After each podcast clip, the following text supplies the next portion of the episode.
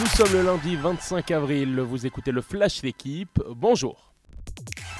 Marseille maintient un statu quo si précieux. L'OM s'est imposé hier sur le fil à Reims 1-0 et conserve sa deuxième place. Le Brésilien Gerson, entrant en seconde période, a trouvé la faille grâce à un joli geste technique et une frappe du pied droit. Les Marseillais deuxième à 6 points de Rennes et Monaco victorieux ce week-end. Les coéquipiers de Payet, passeurs décisifs, ont bien préparé leur demi-finale allée de Coupe d'Europe ce jeudi face au Feyenoord Rotterdam. Dans le reste du classement, Nice 5e a renoué avec la victoire et se replace à 2 points du podium. Plus bas, rien ne change. Les mal classés ont été défaits. Saint-Etienne est barragiste. Bordeaux et Metz occupent la zone rouge. A noter en football féminin le succès de Lyon 3 buts à 2 face au PSG en demi-finale allée de Ligue des Champions. La capitaine lyonnaise Wendy Renard, légende, a disputé son centième match européen, un record.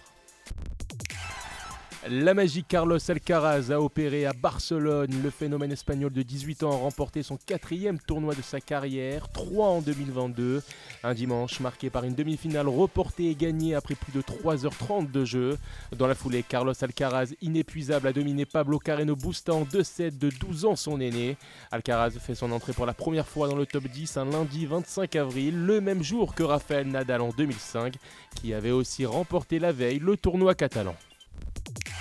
Enfin, ne pas rater en ouverture du quotidien le sursaut d'orgueil de Fabio Quartararo. Après 4 grands prix, le champion du monde français en titre de MotoGP a signé sa première victoire de la saison au Portugal.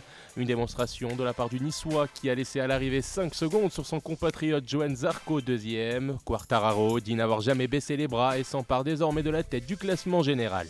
Merci d'avoir écouté le Flash d'équipe. Bonne journée.